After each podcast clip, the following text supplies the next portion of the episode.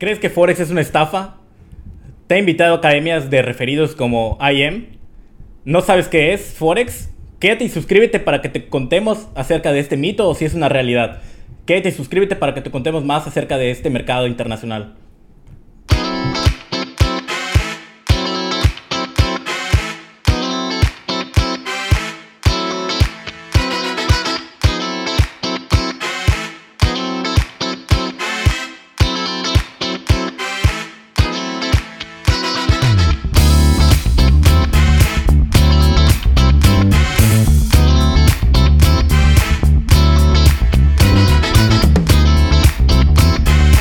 Escuchando Especuleros, el podcast donde Ricardo Castillo y yo, Eduardo López, te contaremos el cómo, el por qué y el quién sobre organizaciones, estafas y las grandes fortunas del mercado. Especular es quien compra un bien esperando que su valor aumente para después venderlo. Pero si además de esto innovas, rompes el mercado y cambias las reglas del juego, nosotros te llamamos especulero. Eh, estamos muy contentos porque hoy tenemos un gran invitado y un gran amigo. Eh, David Vidal. Él es un trader de CFDs, de futuros, de Forex y también es gestor de capital privado. Y sobre todo, el que quiero recargar es un gran amigo, ¿no? Eh, lo conocí en, en, la carrera de finanzas y banca y pues estamos muy orgullosos de que esté en el podcast, ¿no? No, nada, muchísimas gracias Eduardo, Ricardo, de verdad muchas gracias por la invitación aquí a tu programa y espero que podamos resolver todo tipo de preguntas a toda tu audiencia y les guste esto. De verdad vale la pena que lo escuchen y presten mucha atención porque es un tema muy popular y si estás informado es muchísimo mejor. Sí, la verdad es que yo creo que aquí voy a ser la persona que va a ser como que el representante del público porque no tengo, o sea, tengo ligeras... Eh, nociones de cómo funciona, pero me encanta la idea de que haya una persona que esté totalmente sumergida en eso, digo, además de Lalo, y que nos diga pues cómo funciona, cuál es el boom que está viendo, porque como tú acabas de decir, es un tema súper popular, pero sobre todo quitarle mucho miedo a la gente, porque nos escribe de todos lados y siempre nos preguntan, oye, esto es una estafa, o oye, esto, ¿cómo me puedo proteger? Nos escucha gente de todo tipo y a todo el mundo le interesa hacer crecer su Sí, sí, patrimonio, claro. ¿no? Muchas gracias por venir, ¿eh? No, gracias por la invitación. Y bueno, para empezar a desmenuzar ya el capítulo, eh, quisiéramos empezar, pues, ¿qué es Forex? Ok, eh, bueno, primero que nada, Forex es un mercado financiero, es el mercado financiero realmente el más grande que existe. Y para que se den una idea del tamaño de este mercado, eh, lo que se mueve dentro de un día, estamos hablando que es lo que se movería en un mes en Wall Street. Es una cantidad impresionantemente grande, ¿no? Entonces, Forex en este mercado eh, eh, financiero se mueven muchísimos instrumentos financieros, ¿no? Bueno, más o menos un poquito, unos 10 aproximadamente, ¿no? Y de ahí eh, podríamos hablar de eh, spot trading, sería un tipo, ¿ok? Ah, swaps, spreads, um, a largo plazo, los futuros. futuros. los derivados. Dentro de derivados entran ahí muchos puntos, ¿no? Hay muchos puntos ahí de lo de los derivados. Yo me enfoco directamente en los CFDs. Ajá, ese es mi punto. Ahí es donde yo me meto. Todo lo demás es muy interesante cómo funciona, sí, pero realmente ahí no estoy sumergido. CFDs es donde yo le doy. Y solo para que cuenten la idea del tamaño del mercado, igual pues obviamente todas las operaciones interbancarias a nivel internacional sí cambian eh, pues yuanes con yenes o cualquier eh, moneda que exista, pues todo eso se es en el mercado de Forex, ¿no? Tal cual, ¿no? Exactamente, sería el, el futuro del- de, de las divisas. Claro. Ajá, el futuro de la divisa. Eh, y bueno, eh, siendo más específicos que nos dices que es trader de CFDs, ¿qué son los CFDs? Ok, los CFDs son contratos de diferencia, de una diferencia. Entonces, el contratante, ok, o los que están haciendo ese contrato de CFDs, eh, están determinando eh, una diferencia en el precio de compra y venta, y eso es eh, la, lo- la- ganancia, lo que se genera por parte del contratante, ok. Entonces, esto puede ser positivo, puede ser negativo, y eh, estos contratos de diferencia prácticamente son de muchos activos, ¿ok? Puede haber demasiados activos, desde acciones, eh, eh, divisas, materias primas, ¿ok? Eh, índices, hay demasiados tipos de activos. Sí, de hecho hay índices de cobre, de... Bueno, Exactamente, que entraría en materia prima. materia prima, ¿no? O sea, es un, es un mundo completamente grandísimo, ¿no? En, en Así es. activos que se pueden eh, tradear. ¿Y cuál es el fuerte? O sea, ¿qué es lo que más se mueve en este mercado? Porque tú hablaste de muchas cosas, sí. Bueno, podría ser divisas y dentro de las divisas el dólar, ¿sale? Ok. Todo lo que tiene que ver con el dólar, euro dólar, ¿ok? Eh, libra dólar, el dólar yen, eh, prácticamente. Entonces, para, para poner un poquito de contexto a la gente, ¿tú lo que haces es comprar dólares y después venderlos? ¿O al revés? Mm, eh, digamos que sí. La forma sencilla de entender esto es la forma más fácil, porque por, pareciera que estamos hablando de cosas muy Sí, sí, sí, complejas y complicadas, Eh, pero la realidad es de que no. La verdad es muy sencillo. Esto es mucho más sencillo de lo que parece o de lo que se escucha. Am, compramos dólares a cierto precio, eleva el precio, vendemos, entonces esa diferencia que hay en el aumento es lo que nosotros generamos. Ahora la pregunta o lo difícil de entender es cuando sucede en una venta, ¿no? Voy a tratar de explicarlo de la forma más sencilla, ¿no? Perfecto. Pero, ok, sería, eh, tú le pides prestado a una persona esa cantidad de dólares a X precio. Entonces cuando baja el precio, ahora compras esa misma cantidad de dólares que tú, ¿ok? Eh, pediste prestados para regresárselos a la persona. Es como un short selling. Exacto. Ok. Es eso, es eso prácticamente. ¿no? Perfecto. Al final funciona así. Entonces, tanto para arriba como para abajo puedes generar ganancias o pérdidas. Perfecto, sí. Claro, y sobre todo que estos mercados normalmente, bueno, normalmente, o sea, casi casi por ley, tienen que ser apalancados los FDs porque es el atractivo que tienen. Y sobre todo para los eh, inversionistas o especuladores más pequeños, pues eso es una, un gran alivio, ¿no? ¿A qué me refiero con el apalancamiento? Que pues eh, ya no tienes que comprar un futuro de 10 mil dólares como normalmente tendrías que hacer. En cambio, en esto, pues te apalancan, pues hay brokers que te apalancan uno a 100 de operación, uno a 200, uno a 300, uno a 500 y hasta en algunos casos uno, uno a 1000, ¿no? Pero bueno. Uno a 2000 es lo máximo que he visto, imagínate. es una cosa impresionante. Pero obviamente esto conlleva ciertos riesgos, ¿no? Eh, no Sí, sé sí, totalmente. hablar de... O sea, es un beneficio para los traders que van comenzando, que tienes un capital pequeño, pero también es un gran riesgo, me explico, porque hay algo que uno tiene que entender en estos mercados que jamás el broker va a perder su dinero, ¿ok? Claro. Sí te apalanca, pero el que- va a perder el dinero eres tú, ¿ok? Y entonces entra la- el famoso margin call, ¿no? Esa llamada que te hacen de, ¿sabes qué? Se te acabó tu saldo, hermano, estás en negativos, cerramos tu posición. Y para diferenciarlos acerca del mercado de, de acciones, por ejemplo, cuando compras una acción, pues tienes el título independientemente si sube o baja, ¿no? En este contrato de diferencias, pues, como dice David, que hay un margen. Y si te vas consumiendo ese margen, llega el punto en que pues ya, pues ahí sí puedes perder todo tu dinero, ¿no? En cambio, en acciones, pues, sigues teniendo el papelito que te avala que eres dueño de, ese título. Independientemente si te da 100 dólares, 90, 80 o 0.5 dólares la acción, ¿no? En estos casos de contratos por diferencias CFDs, pues aquí sí, si tu margen llega a niveles de margin call, pues prácticamente pues se, quemó perdió. el dinero, ¿no? Exactamente. Eh, otra pregunta que igual que nos hacen mucho, eh, ¿Forex es para todos? Ah, yo siento que es una profesión que cualquier persona se puede dedicar. ¿me explico? No importa el tipo de profesión eh, o a lo que tú te dediques, cualquier persona realmente se podría dedicar a esto. Pero a la vez, o es un poquito contradictorio, porque a la vez no podría ser para todos. Sí se requiere cierta capacidad, eh, no, no diría mental, sino emocional, ¿sabes? Es donde entra lo más fuerte, la parte emocional. Ahí es donde pega. Entonces, si no hay un control emocional, sabemos que es de las cosas más difíciles en, en este mundo.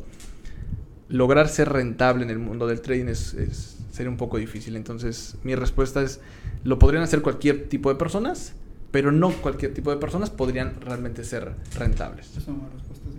Háblanos acerca de, de- de, pues de esa rentabilidad, ¿no? Eh, para las personas nuevas quizá no, no les sea tan familiar y para las personas que están o iniciando en el trading o ya sean traders, pues obviamente saben que es como que la, la panacea o la odisea de, de- de todo trader, ¿no?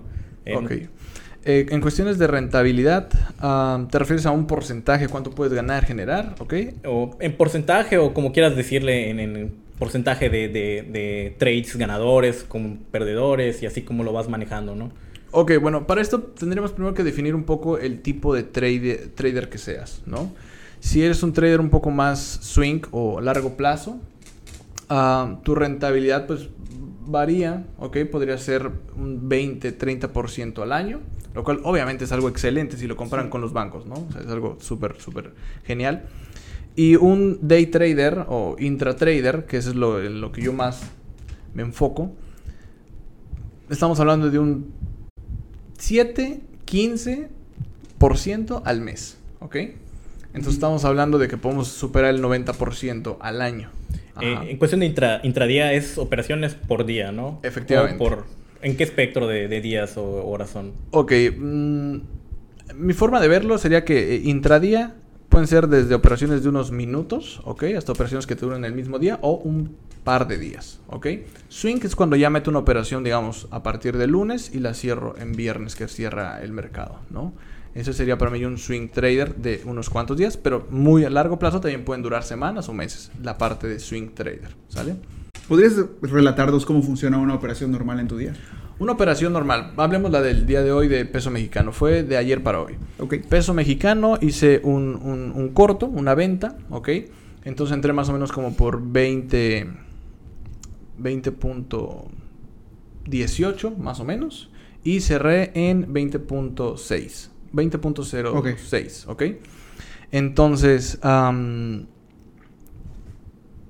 prácticamente tomamos una venta. pu- eh, La operación normal o la explicación sería, decido cómo poner, eh, cuánto riesgo de mi capital, ¿ok? Voy a poner ahí. Y todo va en base a lotajes. Ajá. Entonces, esos lotajes, si tú colocas, por ejemplo, uno de lote, equivale a 100 mil unidades. Yo no sé que estoy hablando, ya, a lo mejor los voy a confundir porque hay mucha información. Entonces, Sí. tratar de explicarla de forma más Sí, sencilla, más, ¿no? más, sí, perfecto. Más simple sería. ah, la forma muy sencilla sería: entro en este precio de de 2020, ¿ok? Y cerré en esto. Yo, como fue una venta, esta diferencia es la que yo estoy generando. Yo pongo una parada de seguridad. Y para yo poder hacer ese trade, tuve que hacer todo un análisis antes. Yo, más o menos, ese análisis le invertí en inversión de tiempo, unas cuatro horas, vamos a pensarlo, ¿ok? En lo que se fue formulando toda la estructura hasta que esa estructura tomó algo que ya me interesaba y pudimos hacer la, la inversión. No sé si lo estoy explicando de forma correcta o clara porque hay muchos datos que se Sí, tendrían sí, que o sea, entender estoy, ahí. estoy entendiendo que tú eh, buscabas, entraste en un precio y no te fuiste hasta que ese precio fue mayor. ¿Eso es lo que estoy entendiendo o estoy entendiendo No, es un short seller. Fue, sí Ah, fue ok, short, ok. ajá. Entonces lo que pasó es que le pediste a alguien que te prestara Exactamente. y tú vendiste eso y después lo vas a comprar a un precio menor del que lo vendiste. Exactamente. Ok, perfecto. Y para es, todo eso es necesario todo el análisis que estabas diciendo. Efectivamente, yo soy analista técnico. Ajá. Hay dos tipos de traders en este mercado, que sería el fundamental y el, el técnico. ¿ok? Entonces yo soy analista técnico. Los fundamentales son más personas que se dedican a inversiones a muy largo plazo, swing traders, ¿ok? Y van todo enfocado hacia la macroeconomía, cómo se está encontrando la macro- macroeconomía y van operando. Sí, como noticias, por ejemplo, eh, sobre todo en los, los traders de fundamentales, este, en- se vieron sobre todo en el inicio de pandemia cuando salía la Fed a dar noticias. Exacto. Entonces, como que agarran ese tipo de trades cuando salen personajes importantes en la economía como eh, Powell de, de la Fed, Exactamente. o Trump haciendo noticias, o, O Macron, tuiteando. o titeando, o cualquiera de esos líderes que pues eh, influyen mucho, ¿no? En- en- Exactamente. En, la economía. En mundial. Oye, y, y- y lo que me parece muy interesante es qué es lo que tomaste en cuenta para todo este análisis que hiciste. Ok. Um, o, digo, sé que es algo muy complejo, Sí. pero si pudieras darnos más o menos, mira, yo me trato de fijarme en esto. o- o- o o- así. ah, Ah, ahí un va. poco del análisis técnico, ¿no? Claro que sí. Ah, el análisis técnico, primero que nada, tú observas unos gráficos. Yo el proveedor que utilizo para mis gráficos es tradingview.com, ¿sale? ok. Es gratuito, entonces pues, cualquiera que quiera ver ahí cómo funciona, lo pueden ver. Eh, te presenta una serie de gráficos a distintos time frames o temporalidades y en base a eso tú puedes observar cuál ha sido, cuál ha sido la subida y la bajada del precio, ¿ok? Entonces, lo que ha sucedido en, los últimos meses es un proceso que se le llama acumulación, ¿ok? Eh, esta acumulación podría definirse de palabras muy simples, que es un cambio de manos. Ha pasado de manos débiles, porque recuerden que el precio por la pandemia subió muchísimo el dólar, ¿ok? Y Claro, entonces sí. está regresando. Entonces el precio del peso mexicano, si ustedes ven el gráfico, se encuentra en un mercado en canal de tendencia bajista. Se encuentra haciendo este zigzag, pero hacia abajo, ¿ok? Ok. Pero en la parte de aquí abajo se ha detenido y ha dado ciertos picos. Esta em, acumulación que se está dando es un cambio de manos de las manos débiles, instituciones más débiles y traders como yo, me explico. Eso sería la definición de manos débiles para pasarlo a instituciones muy grandes, ¿ok? Entonces, el último pico que dio hace como un mes aproximadamente fue una subida muy fuerte. ¿Ok? Después de esa subida muy fuerte, arriba sucedió un proceso llamado distribución, que es el mismo cambio de manos, ¿ok? De los que aprovechamos, porque yo ahí to- tomé compra, ¿ok? Subió durísimo, cerré arriba, ¿ok? Aquí abajo regresó el mercado y nos está haciendo una especie de mercado en canal de tendencia alcista. pero realmente es un proceso de distribución. Igual, cambio de manos para que baje mucho más. Y esto se debe a la debilidad que está teniendo el dólar, la hiperinflación, todo lo que estamos viendo a causa de que la Fed ha impreso un montón de dinero así, ¿no? Y como hemos hablado en, otros capítulos, por ejemplo en Bitcoin, igual ahí para que, para que vean ese capítulo y también se averigüen acerca de las consecuencias de inflación. Moneda fiat. Moneda fiat. Entonces lo que estoy entendiendo es que tú estás viendo en tus gráficos el comportamiento, pero también esa es, esa es la parte, digamos, artesanal. Tienes que explicar el por qué ese comportamiento. No puedes basarte solamente en los gráficos, porque acabas de decir que estás viendo una, una alza, pero es meramente distribución. Claro. Ah, esto está súper chido. Por eso, por eso como, como él decía, no es para cualquiera. Sí, y por ejemplo, análisis técnico, este, pues ya en el video vamos a poner como que los tipos de gráficas en una imagencita para que se vean más o menos cuáles son las figuras más, este pues tradicionales o más rentables, si lo queremos ver así desde el punto de mercado, como banderas o... Ok, tipo patrones, ¿no? Patrones. Ok, bueno, patrones específicos que podamos definirlos, que mira, si tú encuentras una bandera, no importa qué activo estés observando, va a funcionar, es un poco difícil, ¿sabes? Eh, si tiene uno que tener, hay cosas que funcionan, por ejemplo, en el oro, ¿ok? Que es uno de los que me gusta mucho ese activo, el metal en el oro, este, y no, pero no funciona a lo mejor en el dólar yen. Entonces es un poquito difícil definirlo, pero en general, ok, sería el, patrón de bandera, a mí me gusta bastante porque es un proceso también de acumulación, ¿ok? O distribución dependiendo la dirección que tenga la bandera. El otro es, son los patrones envolventes y esos son patrones de, de velas. Es algo que se llama chartismo. Haz de cuenta que eh, bueno, si tuviéramos aquí un pizarrón, con todo gusto lo dibujaba, ¿verdad? No, no importa, lo ponemos el. sí, ándale, ah, ándale, pones el ejemplo. Eh, van a buscar una vela este, que haya tenido una reacción, haya subido y haya bajado y haya dejado una mecha, ¿oye? una doji. Y después la siguiente vela, una vela con un cuerpo amplio y un, un pabilo chiquito. Entonces, esta vela, si tenemos una tendencia alcista y sucede, eh, quiere decir que aquí sucedieron las últimas compras pero esas compras fueron vencidas por los vendedores y al final los envolvieron los vendedores, ¿ok? Es decir, toda la, parte de demanda, perdón, oferta, ¿ok? Le ganó a la demanda. ¿Qué nos está indicando ahí? Que vamos a tener fuerza a la baja, ¿ok? Sí, es lo que le llaman el falso rompimiento, ¿no? Bueno, el falso rompimiento es un poquito más enfocado hacia las estructuras, ¿no? Digamos que si tenemos un área de soporte o resistencia, un área de demanda o de, o de, o de oferta, ¿ok? O un punto de interés, falso rompimiento sería como que entra, lo rompe, ¿ok? Y al final pues no se va para allá, ¿no? Pareciera, pero, pero no se va. Y, por ejemplo, ¿tú qué buscas en, en todos los trades? O sea, ¿cuáles son tus insights o tus pues confirmaciones si lo queremos ver así. Mi checklist, ¿no? Yo lo, yo le enseño a todos mis alumnos como mi, mi, checklist, ¿no?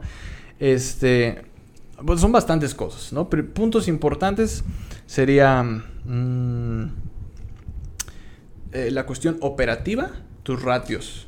Que tu trade, aparte de todo el análisis técnico, tú podrás ver un análisis técnico muy bueno. Pero si al final tu objetivo y tu parada de seguridad tienen un ratio 1 a 1, 1 a 2, 1 a, 1 a 2.5, no lo recomiendo. ¿Ok? Todos mis estudiantes y lo que yo hago es que sean ratios mínimos 1 a 3. Es decir, tú vas a arriesgar el 1% por la probabilidad de ganar el 3%. Para que, para que valga la pena, ¿no? Claro. Si, no estás haciendo trabajo por, por centavillos. Exactamente. O literal apostando porque pues apuestas 1 a 1, ¿no? O sea, de que ganas o pierdes y... Ajá, sobre todo eso, porque eh, el 1 a 1 sería tipo... Eh, por una moneda, tírala y compra o vende, dependiendo que salga, ¿no? Entonces, eso ya no es hacer un trading. Eso sería... Eh, siempre va a haber un, una conversación muy profunda y nunca vamos a llegar a ningún lado en el tema de si se especula o si son inversiones, ¿no? y depende de qué autor eh, quisiéramos nombrar. por ejemplo, el, el, el, mentor de Warren Buffett, se me fue su nombre, este Graham. Benjamin Graham. Ándale, él, Benjamin. Él diría que es una especulación total y que no, ¿no?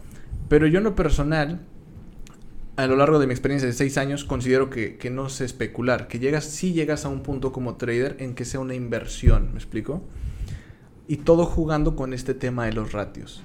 Si tus inversiones son uno a uno y ganaste de 10 operaciones, ganas 5 y pierdes 5, pues al final te quedaste tablas. Pero si esas mismas 10 operaciones las conviertes en 1 a 3, estás de acuerdo que perdiste 5, pero ganaste 15. Menos las 5 que perdiste, Sí, te sí. quedan 10 de ganancia. Sí. Eres rentable. O sea, puedes ser hasta un poquito conservador en tus apuestas, por lo que estás diciendo, ¿no? Eso es lo que, eso es lo que tratas de hacer. Y, y de hecho hay ese, ese tipo de personalidad de trader se le llama, o así le llamo, que sería Conservador. conservador, O- agresivo sí. o muy agresivo, ¿no? O, o ya de plano, el que nunca va a ser rentable es el súper, súper agresivo porque... Claro, los agresivos ahí podría ser estar ahí igual los scalpers, que creo que nos... Ajá, comentamos acerca de los swing traders, que son por casi una semana, intradía, que es de uno, dos, tres días, y faltó el scalper, que pues son operaciones de... ¿Cuántos espectro de tiempo, no? Pues, Scalper, en lo personal no lo menciono mucho, existe, ¿no? Y es muy común que se escuche dentro de este mundo. Eh, no lo menciono porque el Scalper es una persona que va a operar en cuestión de segundos, minutos. Así muy rápido. Pero la realidad es de que ni siquiera ponen stop loss, ¿ok? Ni take profits. No les da tiempo. Wow, sí. Entonces simplemente abren y ahí mismo cierran. Y yo lo veo, no tienes una parada de seguridad, no tienes tampoco un objetivo. Si de momento, pum, salió algo en tu contra y se va, se va, no vas a poder controlar esa pérdida. ¿Estás de acuerdo? Entonces, eh, se me hace más, Riesgoso, sí. mucho más riesgoso. Ajá. Claro, eh, si nos podías, sé que es básico para los traders, pero pues hay gente que, que nos escucha y no sabe qué es eh, un stop loss y un take El- profit. Perfecto. El stop loss sería tu parada de seguridad, ¿ok? Es decir, tú configuras, tienes tu punto de entrada. Compraste en 20, un ejemplo. Y dices, yo lo máximo que estoy dispuesto a perder, ¿ok? Es en 19. Entonces automáticamente en tu plataforma que te provee el broker, lo colocas. Quiere decir que si tú te vas a descansar, yo en lo personal a todos les enseño que amen el stop loss, que el stop loss es tu mejor amigo. Claro. Porque al final es lo que te permite eh, dormir y descansar. Si no, Tranquilo, sí. todos los días, te, imagínate, no dormirías. Estás despierto ahí viendo que tu tren te carga el payaso, se está cañón. Sí, sí, claro. Y tu take profit, pues sería la contraparte, que sería eh, tu toma de ganancias, donde vas a cerrar, pero a positivo, ¿me explico? Tus ganancias. Al final, si lo queremos ver muy detallado y de forma técnica, eh, si tú tienes una compra, cuando llega tu take profit, se ejecuta la opción contraria, que sería una venta. Si tienes una venta, cuando llega tu take profit, se ejecuta una compra, ¿sale? De forma muy técnica. Claro. Este, ¿Y qué le recomendarías a una persona que quiere iniciarse eh, pues, en este negocio, en este, pues, esta profesión tal cual? ¿no? Perfecto, eh, muy buena pregunta. Mi recomendación inicial sería compromiso total y muchísima paciencia. Muchos tratan de iniciar aquí porque creen que van a hacer mucho dinero de la noche a la mañana y vamos a ser ricos y la verdad es de que no, no es así. Ni se aprende tan rápido, sobre todo si uno lo quiere aprender solo. A mí me costó aproximadamente unos un par de años aprenderlo solo por mí, o sea, dándole, dándole, regándola, quemando cuentas y lágrimas y de todo, ¿no? Eh, cuando ya tienes un mentor es mucho más rápido el proceso, obviamente, porque te ahorra los baches. Entonces mi recomendación sería eso. Uno, buscar mentor. Dos, un montón de paciencia. paciencia. Y tres, un montón de compromiso porque, pues, vale la pena. Vale la pena y, pues bueno. Y aquí es donde viene la pregunta que te decía Lalo. ¿Qué tanto conocimiento financiero tengo que tener?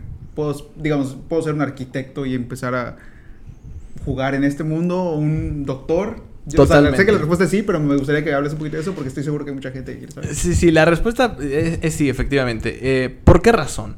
¿Cuánto conocimiento financiero necesito? Realmente financiero, financiero, así como, como es estudiar una licenciatura de en finanzas. No, no lo ocupas, ¿me explico? Porque realmente lo que vas a aprender es eh, análisis técnico, ¿ok? Y el análisis técnico, si lo vemos de forma realista, en las licenciaturas no se te enseña tal Claro, cual, sí, sí, ¿ok? sí. Entonces te, enseña toda la parte de cómo sí, funciona, sí. Ajá, exacto, la parte teórica, pero el trading al final no es teórico, es realmente mucho más práctico.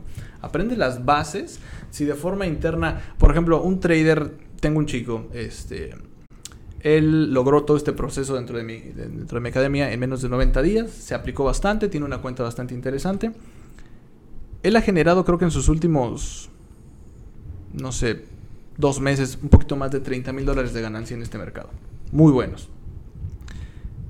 Pero si me pongo a hablar con él sobre brokeraje, o sea, cómo funciona el broker por dentro, quién es su proveedor de liquidez del broker, por qué el swap, por qué el me, explico así como, no, ni idea, ¿eh? Eh, lo necesito saber porque pues estoy ganando. No, no le importa, me explico. Entonces, no necesitan ese conocimiento, por eso es mucho más práctico, mucho más fácil que lo pueda desarrollar cualquier persona, porque no es un conocimiento de como una carrera, ¿sabes? De cuatro años y todos lo pueden lograr. Definitivamente, ¿no? Y pues igual le vamos a poner aquí las redes sociales de David, tanto de Instagram como de, Facebook y, y, también YouTube tienes creo que canal, ¿no? Sí, YouTube también. Este, pues ahí vamos a poner, porque por si están interesados, ahí hay bastante contenido, igual está su academia, pero, o sea, pues está el contenido igual ahí gratis para que se vayan envolviendo un poquito de poco a poco, ¿no? De hecho, en Twitch, este, también me pueden seguir en Twitch, Trader Vidal. Es gratis totalmente, son en vivos, de lunes a jueves, totalmente gratis, 10.30 de la mañana, y esos son gratis. Ahí estoy yo sentado con toda la people, me explico, y todos aprendiendo, o sea, no ocupa realmente... Yo le he dicho a la gente, busco más tu compromiso que el que adquieras un curso, pero el curso tiene un, un costo pretexto, ¿me explico? Un costo pretexto porque lo para que... El compromiso. Exactamente, para lograr ese compromiso como sin pagué y pueden decir me comprometo, ¿no? Pero realmente con toda la parte gratuita que tenemos ahí, los podcasts también de mentalidad de trader en Spotify, todo eso, pues está gratis. Sí, prácticamente el mercado de Forex, este, pues hay un montón, montón, montón de personas que se dedican, ¿no? Nada más encontrar el punto en donde iniciar, porque eso sí puede ser este, bastante bueno o bastante perjudicial en, tu desarrollo como trader, ¿no? Este... Digamos que tengo compromiso y que tengo el tiempo y así. ¿Qué es lo que ves tú en la gente que empieza con esto? Que es el primer madrazo y que se desespera y dicen, ya me voy. Ok, el primer golpe siempre es la pérdida en una operación. ¿ok? Sobre todo ese golpe va a ser así como que una caricia o va a ser un buen knockout si, si sobreapalancan. ¿Qué quiere sobreapalancar? Yo, yo siempre les recomiendo que arriesguen por operación el 1%, pero hay quienes dicen, me quiero hacer de la noche a la mañana y arriesgan un 15, un 20 de chingadazo y entonces lo pierden y ya ven que su cuenta disminuyó ese porcentaje y es, ¿qué ¿Sabes? Ese es un buen golpe y... Es la, bienvenida al mundo, ¿no? Exactamente. Es, el bautizo. Yo siempre les digo, tómalo como aprendizaje. O sea, cuando sucede le digo, ya sucedió, tómalo como un aprendizaje, es lo que te e, e, es la cuota que tienes que pagarle al mercado por ese aprendizaje. Ya pasó, me explico, te la cobró ni modos. Entonces tienes o dos, o de plano dices esto no es para mí, o lo tomas como ese aprendizaje y sigues adelante. Y además de eso, ¿has visto algo más que la gente es con, qué es lo que le cuesta o qué o, es lo que no les permite seguir creciendo? algún error común que veas? Eh, sí, y eh, no va en tanto en cuestión análisis técnico, va en cuestión de mindset, ¿sabes? Aquí es donde está muchísimo el reto. Meten una posición y están viendo el gráfico en todo momento, ¿ok? Y entonces es como que ya bajó un poco, eh, digamos que metieron una venta, ¿no? Ya van positivos, van positivos y están como, ¿será, ¿será que llegue? ¿Será? Y si se me regresa, voy a sentir horrible porque se me regresó y ahora se me fue en contra cuando pude haber generado esto. Y cierran antes de, ¿sabes? Este, esta vocecita, cabrón es el problema de todos. Ahí por eso le meto mucho al tema de mentalidad de trader en los podcasts y, hice un curso que se llama este, Mastermind, ¿ok? Todo enfocado para esto, porque ahí está el detalle. Sí, es que, es que me imagino que tienes que tener un cierto tipo de, ¿cómo lo podríamos llamar? De disciplina mental Y, y, fortaleza, que es algo que tienes, o sea, definitivamente no nacemos con eso, tenemos que irlo desarrollando cual trabajo de gimnasio para poder no, no, no, no, no doblarte en el punto en donde estás a punto de llegar y dices, no, no confío en que esto vaya a ser y aguantar, o si no, ser más, apretarte y decir, no, aquí me bajo. Pero es todo ese, ese, ese, entrenamiento que tienes que tener, ¿sí? Sí, sí, efectivamente, efectivamente. Y, y esta es una pregunta un poco más personal, digo, porque te conozco y sé tu historia y todo, pero, eh, eh, digo, a mí me gusta contar ese tipo de historias, o bueno, que nos cuentes porque sé que también eso te pasó, ¿no? O sea, cuéntanos tus inicios como trader de... Ok. Ok, inicios. Bueno, eso díjale. está, bueno, es una muy buena pregunta. Y, lo, importante de esto es de que es la realidad, ¿no? Entonces, em, dentro de mis inicios fue tan solo el primer inicio. Si tú entras a tu MetaTrade, en la parte de arriba pones el lotaje. Yo no sabía que eso era un lote. Yo pensaba en cuenta demo que eso era un dólar. Entonces yo le ponía 5, 50 y yo decía, voy a apostar 50 dólares. ¿Y cuánto estoy ganando? Yo creo que va a ser así rico, ¿sabes? Y estuve a punto de cometer el error de abrir mi cuenta real pensando que ahí era un dólar, ¿no? Entonces me dio la curiosidad y me puse a investigar un poco y me di cuenta que no, que era lotaje y que ese lote equivalía a tantas unidades y un montón, ¿no? Después de eso comencé a, ir aprendiendo, pero eh, creo que lo más duro ha sido las cuentas quemadas. Mm. Uno de mis recuerdos, así de los más, así como conmemorativos, vamos a pensarlo, eh, sería, estaba yo en casa de mis papás, ah, me acuerdo que eh, a la par del trading yo tenía un negocio, entonces que en ese negocio, entonces mis ahorros estaban dentro de mi cuenta de trading y ya no vivía, dejé de vivir un tiempo así como que solo, porque ya sabes, cuando uno quiebra, vas otra vez con la casa de tus papás, ¿no? Entonces, ahí, estaba yo en la casa de mis papás de vuelta, con la cola entre las patas, para ahí dicen, ¿no? Entonces llegué, bueno, estaba yo operando, uh, metí una bueno, operaba yo algo llamado binarias. Para poner a, todos en contexto, las binarias son una forma de, trading, ¿ok? Eh, eh, solamente que el factor que tiene diferencia es el tiempo, ¿ok? Tú metes un trade en Forex normal, vamos a pensarlo así, y pues lo puedes dejar abierto, ¿ok? No tienes un límite de tiempo. En binarias no tú pones eh, el, a partir de este precio va a subir y se va a quedar el precio acá arriba en 2 minutos, 5 minutos, 3 horas, el tiempo que tú definas. Pero si en ese, digamos que las 12 horas que pusiste se mantuvo 11 horas 59 minutos arriba, como lo dijiste, y en el último minuto baja, se fue, se fue todo el carajo, ¿me explico? Valió. Ah, ok, entonces, eh, otro factor en contra de las binarias ¿Recuerdas lo del ratio 1 a 3? 1 Ok, aquí tu ratio siempre es negativo. Es 1 a punto 60, dependiendo que te ponga el broker ahí. ¿Ok? Ahora, yo operaba ahí. En, eh, fue mi inicio. Entonces me acuerdo que metí una, tenía yo 500 dólares, mis últimos 500 dólares para sobrevivir, para vivir y todo. Y metí una primera operación, eh, pequeña, yo creo como de unos 5 dólares. Y la perdí. De un minuto y la perdí.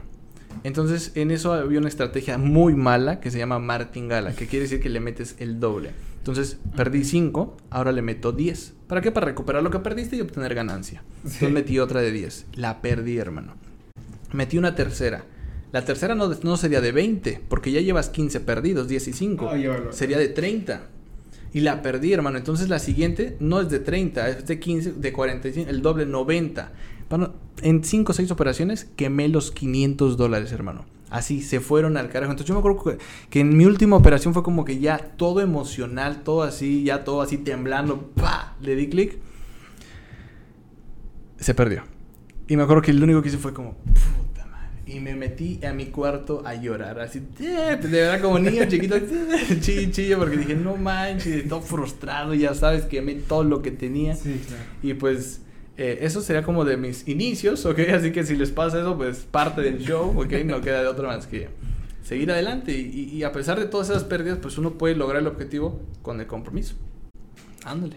Eh, pues, revisando ese punto, ¿qué cambió para que pudieras vencer eso?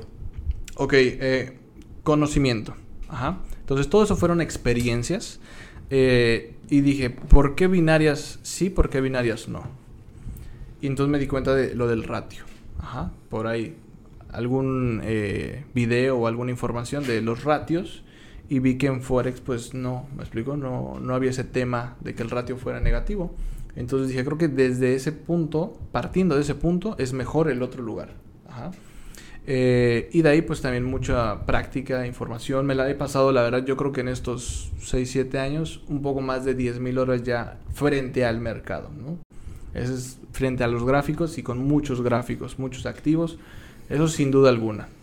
Me, la... Sí, como sale en el libro de Mastery de Robert Greene, pues la maestría de cualquier cosa se gana en 10.000 horas aproximadamente, ¿no? Y que pues prácticamente es lo que ya llevas en el mercado, ¿no? Dándole más lo que falta, ¿no? Más lo que falta, exactamente, exactamente. Eh, y regresando al punto de que ya, este, consejos para que empiecen, quizá, no sé si sería bueno hablar acerca de brokers eh, cómo poder escoger un broker, qué es, cuál broker es bueno, cómo poder iniciar en eso, ¿no? Porque pues el broker es el intermediario que va, pues, custodiar tus activos, o sea, tu dinero, ¿no? Entonces es importante que sea eh, pues seguro y hasta cierto punto regulado, ¿no? Porque mucho se habla de que no están regulados los brokers, pero sí hay, ¿no? Pero pues... Efectivamente, le diste, dijiste todo lo importante. Eh, que sea regulado, ok, eso es importante. Sobre todo depende, dependiendo desde qué país lo vas a abrir. Aquí en Latinoamérica no se piden tantas regulaciones, entonces hay que tener un poco más de cuidado con qué broker de momento, no es como que cualquiera, ¿ok? Hay brokers nuevos, pero no porque sea nuevo quiere decir que, que tampoco sea bueno, ¿ok? Entonces, eh, sería regulaciones, buscar o indagar quiénes son los, los dueños, por así decirlo, me explico, quiénes y por qué lo están haciendo. y ver el número de cuentas que tienen aperturadas también es importante. ¿ok? Checarlo. En base a eso, si te das cuenta que pareciera que tiene mucho tiempo, pero tiene muy pocas cuentas aperturadas, comparado con a lo mejor un broker que tiene menos tiempo, ahí te estás dando cuenta hacia dónde está yendo la gente, ¿verdad? Tienen puntos importantes. Ah, siguientes puntos en cuestiones ya técnicos, operativos, sería eh, eh, cuánto spread cobran ellos, ¿ok? Que es, spread es la comisión que cobran ellos, ¿ok? Eh, sí, es el... no sé si han visto, por ejemplo, en, en cualquier banco, que te sale un monto de compra y venta de la divisa. Es la diferencia es el spread, ¿no? O sea, básicamente te lo vende a un precio más alto y te lo compra a un precio más bajo. Básicamente ocurre lo mismo en Forex, que es lo que comenta David, ¿no? Exactamente. Em, el swap, para, por ejemplo, ¿qué tipo de trader soy? Ah, soy swing trader. Entonces no vas a querer un broker que tenga un swap muy grande porque te lo cobran diariamente ese swap, esa comisión. Entonces esos puntos operativos, ver qué CFDs o qué activos tienen ellos disponibles, a qué otras herramientas te dan. Hay, por ejemplo, brokers que te dan tarjetas Mastercard, ¿ok? Entonces un beneficio extra. Con qué cantidad se puede aperturar la cuenta. El apalancamiento, si tú quieres apalancarte mucho, hay brokers que te apalancan, como les decía, ¿no? Hasta 2000, ¿ok? Esos son así como brutales, ¿ok? Eh, entonces, si tú quieres algo así, que normalmente lo hacen más los scalpers. Ajá, entonces imagínate el riesgo impresionante, bueno. y prácticamente sería eso. Sí, y algunos ejemplos, digo, yo personalmente, pues a veces he utilizado IC Markets y Pepperstone, que los dos son brokers de regulados por la agencia regulatoria de Australia, o sea, son brokers australianos que también puedes este, usar, ¿no? Pero igual hay un montón que están regulados, por ejemplo, igual para la comunidad europea, pues hay bancos suizos que igual manejan esos brokerajes. Eh, no sé cuál tengas tú que recomiendas. Yo utilizo dos. Uno global, que sería Hot Forex, ¿ok? Y con Hot Forex tengo, yo creo que unos 4 o 5 años, o sea, ya bastante tiempo. Llevamos una muy buena relación en cuestión de broker y trader. Y con Aurea Capital. Aurea Capital es un broker relativamente nuevo es un amigo mío el que hizo ese, ese, broker y por eso hay una gran confianza, sé, sé, quién es, me explico, sé lo que hace. Este, y bueno, tiene oficinas brutales en Ciudad de México, tiene un trading room bastante, bastante interesante y em, te provee de la tarjeta Mastercard y todo eso. Entonces son los dos que yo utilizo y recomiendo. Perfecto. Este, y no sé si se acuerdan la introducción que hablamos acerca de si Forex es una estafa. Ya viendo lo que hemos platicado, vuelvo a hacer la pregunta, ¿es Forex una estafa? Para nada. Para nada es una estafa. Es simplemente es un mercado internacional, un mercado financiero, ¿sale? Como muchos otros mercados. Entonces muchos dicen, no, es que prefiero operar futuros en el mercado de Chicago. Ah, está perfecto, me explico cada quien. pero, exactamente. Bueno, no es lo mismo, no es el mismo mercado, pero, pero, es un mercado. Exactamente. Entonces, sería como pensar que Chicago es una estafa, entonces. O Wall Street. O Wall Street es una estafa, exactamente. Pues no, no tiene. Y sabiendo estos insights que ya hemos comentado, que, que habíamos venido eh, diciendo, ¿no? Eh, como cualquier activo financiero, y de hecho también es nuestro podcast de que analizamos eh, organizaciones fraudulentas y todo lo demás, en cualquier activo eh, jugoso, siempre va a haber estafadores o scammers, como lo quieramos decir, ¿no?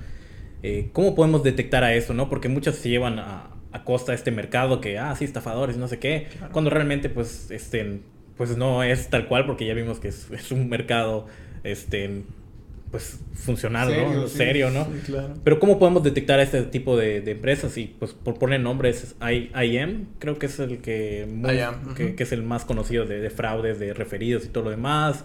Eh, no sé qué, qué, conocimiento nos puedas dar acerca de esto, ¿no? Ok, Bueno, ah, realmente si vemos de forma cruda lo que es IAM, es una empresa de multilevel marketing. Entonces, no es un fraude. O sea, la realidad es de que el multinivel, digo, entraríamos ya en otro tema, ¿no? Muy profundo, pero pues el multinivel no es un fraude, simplemente son sistemas bien ejecutados, ¿no? Eh, eh, lo que hicieron fue algo bastante inteligente, que fue unir el trading, ¿ok? En este mercado. Y esta industria también muy poderosa, que está en crecimiento muy grande, que es el multinivel. Lo unieron. No es un fraude. ¿Qué cosa en lo personal no me agrada, ok? Eh, de allá, sería... Número uno, están más enfocados en el reclutamiento. Como cualquier multinivel, claro. Como cualquier otro, bueno, no todos los, bueno, sí, sí, como cualquier otro multinivel, efectivamente, tienes toda la razón, Ricardo. Como cualquier otro multinivel, eh, enfocados en el reclutamiento y sobre todo, si la calidad del trading que se enseña no es buena, entonces, ¿qué le estás vendiendo tu empresa? ¿Qué producto estás vendiendo? Y si entonces se convierte en un producto excusa, eso sí sería una alerta, ¿ok? Ah, a ver, tranquilo. Pero bueno, se supone que el dueño, no recuerdo el nombre del dueño de esa empresa, es un trader que fue como muy astro eh, cañón, ¿ok? Pero jamás vi algo de, él así como que tan fuerte, ¿ok? Tiene muchísimos traders, también no hay tantos resultados, entonces en lo personal, creo que si tú te quieres enfocar en trading, o sea, si, si hay personas que se quieren enfocar solamente en el trading, hay mejores opciones, ¿me explico? Hay opciones donde definitivamente te van a llevar a ser un trader, ¿ok? Sin necesidad de las juntitis y hacer y reclutar y todo eso, ¿no? Este, si te quieres dedicar a multinivel, bueno, pues está bien, puedes darle ahí, ¿no? ¿Y cuál fue tu otra pregunta? Fue esa, esa fue, como detectarlas, como detectarlas. Detectar. Ah, oh, oh, porque para, es que yo iba a decir que, que eh, es como todo, ¿no? Yo pienso que eh, nadie se hace rico de la noche a la mañana en ningún lado. claro. La única manera para mí es ganarse la lotería y sabes que también es muy difícil, ¿no? Esto es un trabajo serio igual, donde uno tiene que meter horas, donde empiezas pequeño, al menos que tengas un capital que te respalde, ¿no? No lo sé. Pero también es, es una profesión, sí, es, totalmente. es totalmente trabajo y es un trabajo de análisis. Y como tú bien decías, puedes ser especulador, pero yo, yo creo que iría como de 50 y 50 también, porque obviamente no depende solamente de ti, pero tienes que hacer tu trabajo, tienes que hacer tu, tu due diligence, como dicen ahí. Sí, exactamente, exacto. Y, y, bueno, regresando un poquito a lo de... Yo creo que es importante no dejarse enamorar únicamente de lo que vemos en redes sociales, ¿sabes? Eso es, me ha pasado mucho, sobre todo que llegan estudiantes y, oye, este es que fíjate que papá va a comprar esto y pues se ve que es astro rico porque tiene Ferrari, Lamborghini, pa, pa, pa. Y le digo, wow, a lo mejor sí los tiene, qué padre. Pero a lo mejor es por otros negocios y no este. Y este simplemente fue como un curso excusa que quiere vender por internet o algo así, o un bot. Los bots en lo personal a mí no me agradan, entonces tener cuidado en eso, siempre indagar, preguntar bien y... Es buena aclaración y comentarios. Sí, definitivamente, ¿no? Eh, y platícanos, pues, las personas que estén interesadas, ¿cómo es la vida de un trader? Rentable. ¿Cómo, es, la vida, cómo es la vida uh, bueno, la, la, cruda realidad es de que disciplinada. Eso sería lo primero, ¿no? Entonces, sí, si alguien, ah, es que disciplina, yo pensé que no hacías nada, hermano, y que nomás pa, pa, pa. No, la realidad es de que no, hermano.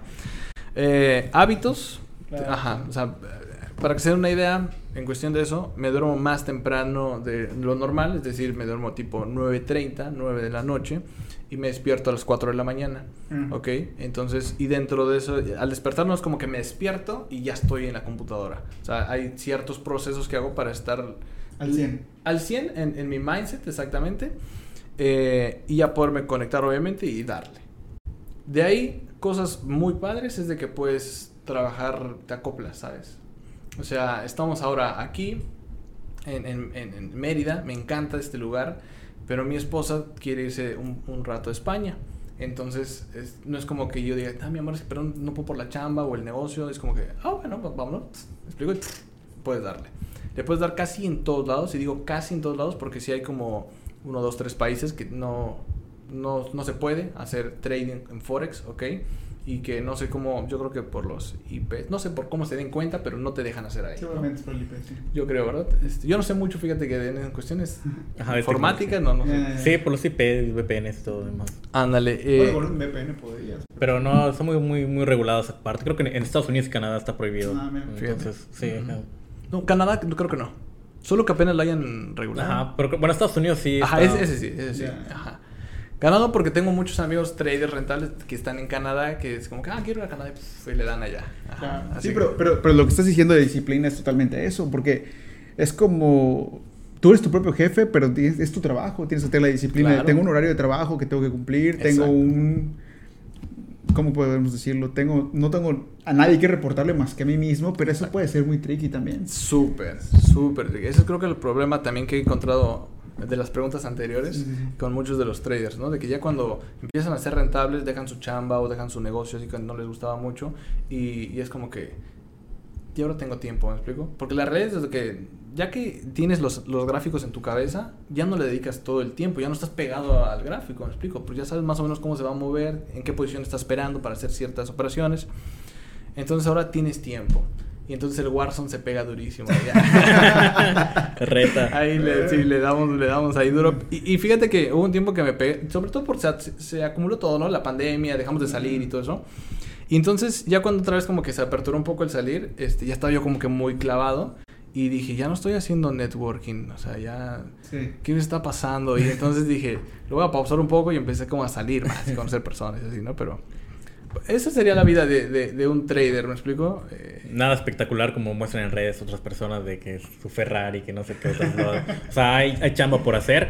Y sobre todo que tiene que ser temprano, al menos en, en el uso horario que, se, que digamos que la mayor parte de Latinoamérica está, que ocurre el gap, el cierre de la bolsa de Londres con el- la apertura de Nueva York, ¿no? Que dependiendo en la zona donde te encuentres es 7, 8, 9 de la mañana, Claro. ¿no? Aproximadamente, ¿no? Entonces, anteriormente tienes que tener un previo análisis para que...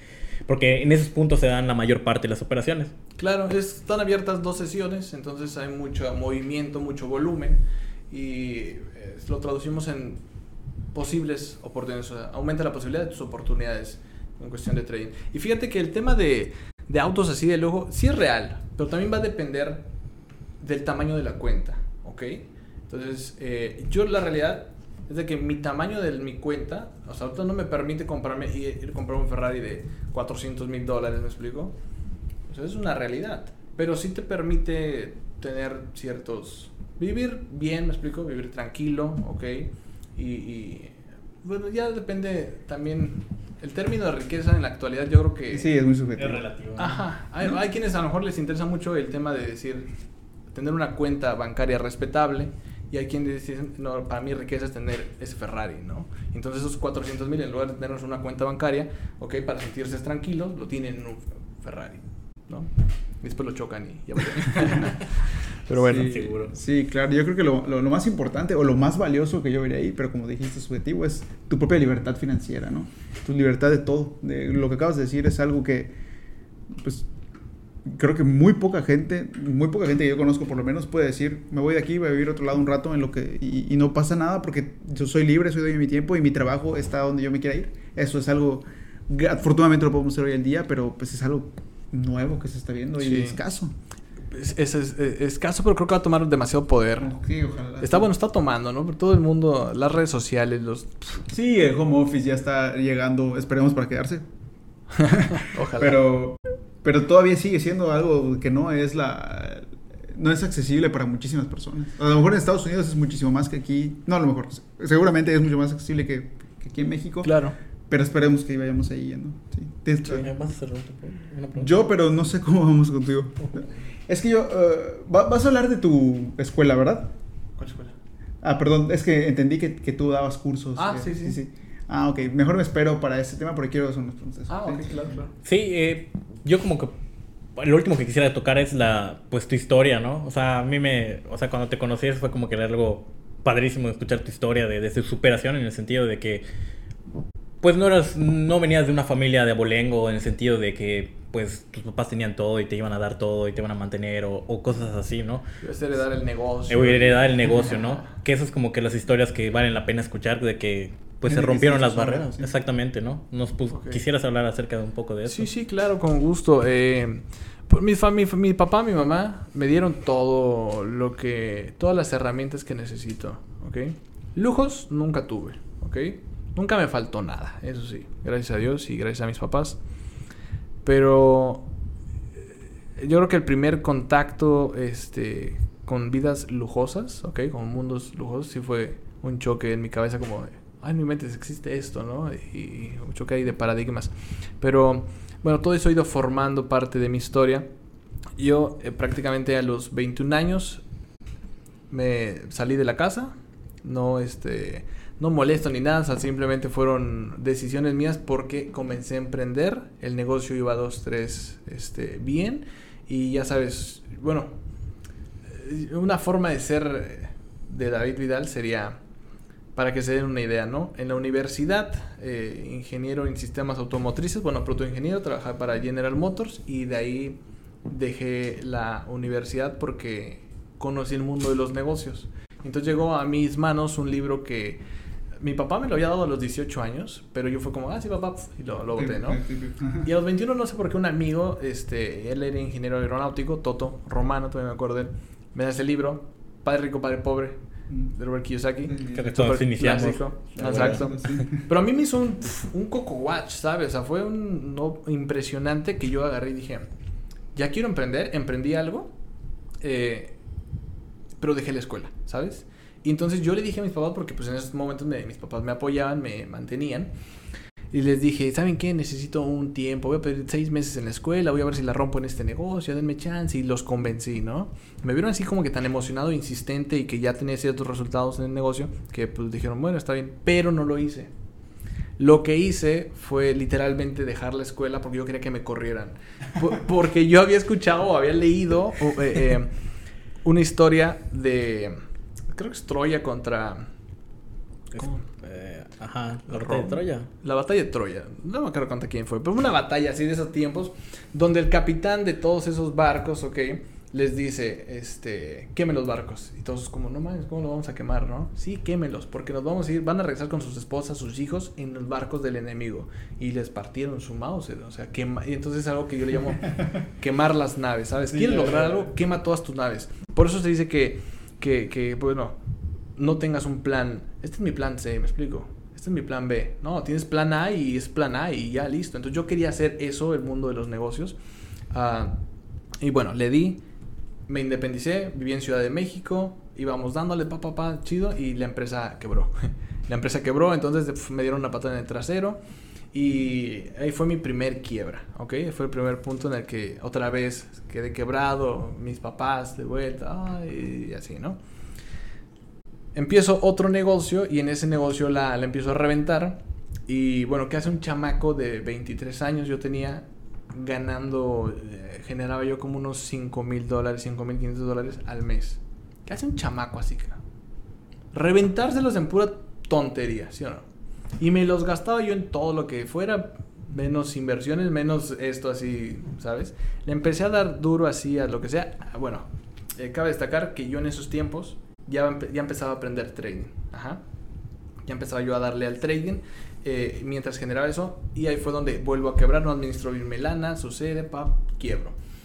Y entra lo que les comentaba de la historia de mis últimos 500 dólares y así. Entonces cuando yo pierdo esa cuenta de 500 dólares, eh, voy al banco para ver cuánto dinero tenía y solamente tenía 115 pesos. O sea, ya literalmente era todo lo que tenía. Broke, sí. Ajá, quebrado, quebrado, quebrado. Y se siente, hasta me pone la piel chinita, se siente horrible de verdad ir al banco así como que... ¿eh? Y ves los 115 pesos y solo te escupe 100 y tú ves esos 15 los necesito. no sabes cuánto los necesito y pues no te los da la máquina, ¿no? Y con esos 100 pesos dije, ¿qué carajos voy a hacer? Yo me acuerdo que en ese tiempo eh, la chica con la que salía eh, me dijo, oye, pues yo vendía gelatinas en Bellas Artes, ella era bailarina de Bellas Artes, yo vendía gelatinas allá. Y yo, bueno, ¿y qué? ¿y esa idea que. Y me dice, pues podríamos hacer con tus 100 pesos unas 20 gelatinas o un poco más y venderlas en todo el centro de Texcoco.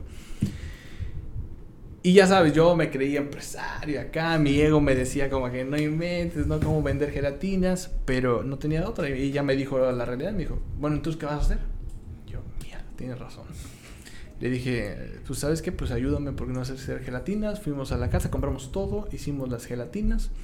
Y esa misma tarde fuimos a venderlas a Texoco. Yo me acuerdo que, este, pues iba así como que siempre me vestía así como que camisita y zapatitos y así, ¿no? Todo el show. Ya, eh, creo que uno como trader cambia, fíjate, como que short y ya te haces muy relajado, ¿no? Pero bueno, en ese tiempo me vestía así. Entonces me fui así al centro y me da una vergüenza los taxistas, a quien sea, decirle, oye, ¿no quieres unas gelatinas? No sé, tengo una vergüenza. Entonces veo que la chica, pues se dejó ir, ¿sabes? Y a todos les empezó a decir y que así le preguntó a una y la segunda que le pregunta, vende una gelatina. Entonces como que, ¡boom! Dije, no inventes, posibilidad tal vez del 50%, no lo sé, vamos a darle. Yo siempre en mi cabeza ha funcionado así con números. Entonces, pum, pum, pum, le empezamos a dar y empezamos a vender gelatinas. De ahí me fui levantando, seguí aprendiendo trading en cuenta demo, me explico, le seguía dando. Y de lo que fui juntando de las gelatinas, pues me hice un, un colchoncito. Eh, eh, empecé a darle, darle y entonces empecé como, también de una forma como más, eh, no, ¿cómo se diría? no encuentro la palabra, pero sería como tipo, cuando... Más madura, ¿no? Más madura, sí, pero cuando generaba esa cantidad de dólares y, y, operaba, o comenzaba a aprender a operar, como que no me importaba perderlo, ¿sabes? Como que, se quemaron 100 dólares, pero sabías que tienes. Estaba como muy confiado, sobreconfianza sería, ¿no? Estaba sobreconfiado. Pero ya en ese punto de las gelatinas, que sabes que cada peso cuenta, hermano. Ah, Entonces, como que me tomé con seriedad el trading y dije, ni madres, no voy a perder ni un peso. ¿me explico? O sea, no voy a perderlo, no voy a perderlo. Y entonces, como que eso también me, me ayudó mucho una tía me llama y me dice, ¿qué crees, sobrino? Oye, veo que estás en algo de trading y fíjate que no sé qué, y me empieza a explicar, ¿no? Ah, bueno, paréntesis, de la pregunta de los scams y que no tengan ninguna situación eh, todas las personas, no caigan jamás con los brokers que te llaman y te dicen, invierte con nosotros. No te van a robar tu lana, eso sí, no se van a ir corriendo con tu lana. Pero ellos son los que te dicen en dónde la metas. No, va a subir el euro y pum, baja, ¿no? Mm. Eso, ¿por qué? Porque el broker gana ganes tú o pierdas, él siempre va a ganar, ¿no? Está reclutado. Eh, eh, entonces, eso le pasó a, mi prima, tía prima. Eh, entonces me dice, ¿qué crees que le metí? No sé qué. Yo le dije, ah, la, no, papá, la, la orienté. Y me dice, oye, este, tengo dos mil dólares, ¿no quieres operarlos? Y se me prendió el foco, hermano. Yo dije, sí, sí, yo, la pásamelos. Pum, me los transfirió, los metí y le dije, te voy a dar Creo que en ese tiempo daba yo una locura, hermano, daba el 9%. Inicié con el 9%, eso fue lo primero. ¿Mensual? mensual, 9%. Y después me dice, ella estaba feliz. A los dos meses estaba como que feliz, ¿no, hombre? Y me dice, oye, este. Fíjate que me das un préstamo el banco de 10 mil dólares. ¿Cómo ves? Venga, che, venga, che, para acá, pásamelos. Y me los pasó. Y entonces ya fue cuando abrí, digamos, mi fondo, que obviamente pues, no era un fondo regulado ni nada pero empecé a, a captar capital. Entonces digamos que ella fue la, la primera, ¿ok? Eh, yo me, vengo para Campeche porque tenía un, equipo aquí en Campeche, conocidos en Campeche, y, este, y empiezo como a formalizar todo el proceso y a captar una, una cantidad impresionante de personas, de capital, papá, todo. Este, y bueno, pues de gelatinas a gestor de capital, por así decirlo, ¿no? Empecé ya ahí a gestionar y todo el rollo. Después pasaron una serie de situaciones ahí mismo en Campeche. Ajá, situaciones un poco ahí, ya se las contaré en otro momento, un poquito duras por ahí. Este. Y de ahí pues me vine para Mérida. De por sí mi tirada era venirme a Mérida. Ya había, ya antes, estando en Campeche, ya habíamos, ya habíamos preguntado ahí sobre los departamentos del country y todo. O ya habíamos como visualizado, ¿no? Nos vinimos y el trading al final, pues es lo que nos volvió a levantar, porque ahí tuvimos igual una situación bastante desagradable, eh, y nos volvimos a levantar con el trading. Entonces, pues eso, así en resumen, sería parte de la historia. Y esa es una historia que me gusta escuchar porque, pues, ajá, no sé cuántas veces vimos de que se fue para abajo, pero siempre estuvo levantado, ¿no? Y el conocimiento, pues nadie te lo puede quitar, que eso es lo importante, ¿no? Exacto, la experiencia, el conocimiento y... Y pues nada, aquí, aquí andamos con el trading dándole duro. No sé quieres contar Excelente. Oye, estás hablando, ah, bueno, escuché mucho sobre cursos que das. Así, ah, me gustaría que nos dijeras un poquito sobre eso. Ah, claro que sí. Sí, tengo una academia de trading. Eh, se llama Cero a Trader. Ok, Cero a Trader. Esta academia la formé desde hace ya cuatro años. Ok. Y bueno, al inicio, antes de la pandemia, es una academia que tenía un costo cercano a los dos mil dólares, ¿ok? Por darte todo este proceso, ¿no? Enseñarte, porque sabía lo que, lo que enseñaba, me explico, y sobre todo porque es un, un proceso cercano, así one by one, estando contigo. Un coacheo, sí, sí. Un exactamente, todo ese coaching, pues vale, ¿no? Eh, eh, y por el tema de la pandemia decidí bajar totalmente el precio porque vi que, pues amigos, to- todo lo que sucedió, desempleados, todo lo que sucedió, entonces le bajé un precio, simplemente un precio, yo le llamo precio excusa o precio compromiso, lo que hablábamos. Eh, entonces, ¿qué enseñamos aquí? ¿Ok? Lo que enseñamos es, eh, o cómo es el proceso más bien sería, te enseñamos obviamente todo el tema de trading desde cero, ¿ok? Desde, o sea, no tengo nada de conocimiento Vidal, o sea, no sé nada. Adelante. sí. Ajá. Entonces, desde ese punto les vamos enseñando. Y todo el proceso, todo el proceso eh, es cercano. Es decir, tienen en la página, en Hotmart, está montado todo el curso. Lo van leyendo, van viendo los videos, pero te voy solicitando ejercicios por cada tema. Ah, lo vale. que hice fue desmoronar todo lo que ahorita así como que explicaba, que se escucha como muy complicado. Desmoronado lo hace mucho más sencillo. ¿Ok? Es mucho más sencillo, mucho más simple. Y aparte, verificar. Es, es como un tema de operativo en las empresas, ¿no? Si tú das una orden pero no la verificas, pues no sirve de nada. Entonces, estás, mos- estoy enseñando un tema, ¿ok? Y lo verifico. ¿Cómo? Mandan ellos ejercicios de dicho tema al correo, se te revisan. Y tenemos los coaching en vivo de ese tema, ¿sale? Donde se les explica nuevamente, nuevamente se les pide ejercicios. Y así van pasando todos los procesos, todo el conocimiento, después llegan... Esa es, esta es la primera, digamos que se divide en tres. Todo el conocimiento, aprender cada módulo, sería tu primer parte. La segunda parte es una prueba de probabilidad donde vemos si todo ese conocimiento ya se consolidó. Y la última parte es el uno a uno. Ajá, es donde ya nos sentamos uno a uno, reviso tus trades, tus bitácoras, todo ese proceso y vamos viendo sobre todo porque hay una etapa eh, que muchos traders caen, que se llama, yo le llamo resultadismo, ¿ok? Que es hacer un trade que por suerte se hizo positivo Ah, vale. y entonces comienzas a pensar que si sigues ese mismo patrón, pues es correcto. Pero a la larga eso no te hace rentable. Sí, o sea, estás buscando que sea sustentable todo. Sí, yo busco que las personas tienen que salir rentables. El proceso, en promedio, las personas lo terminan en 90 días. Hay personas que lo terminan en set- 70 días, o sea, 80 días, como David Roa, Diego Neira, algunos de ellos. Y hay otros que lo terminan en 120 días, 150, no pasa nada. O tal vez un poco más. Les digo, no es una carrera de velocidad, es un maratón, o sea, es, tranquilos, no hay prisa. Tienen que lograrlo, no hay prisa, ¿no? Esa es prácticamente la academia, ¿ok? De ahí está el otro proceso enfocado hacia la mente, es lo que decía Mastermind, ¿ok? Todo enfocado hacia la mentalidad, mis hábitos, pu, pensamientos, bla, bla, bla. Eh, señales también para todas las personas que no tienen, no tengo tiempo de aprender, Vidal, pero quiero hacer lana con esto, quiero diversificar. Ah, ok, entonces señales. Tienen un pequeño curso que se les enseña cómo copiar las señales, ok, un curso de gestión y aparte pues se le mandan todas las señales. Tal cual como opero mi capital, les mando las señales. Oye, ¿y en cuánto tiempo en tu experiencia, sé que es muy subjetivo, pero qué has visto o cuál es el común de donde la gente empieza a ser rentable? Mm, en tiempo. Sí. En tiempo, el promedio creo unos 120 días, ok, empiezan a darle. Siguiendo el proceso bien, porque también las reglas están bien claras. Tienes que dedicarlo al menos un par de horas al día. Oye, vean, pero los domingos veo el fútbol y no me...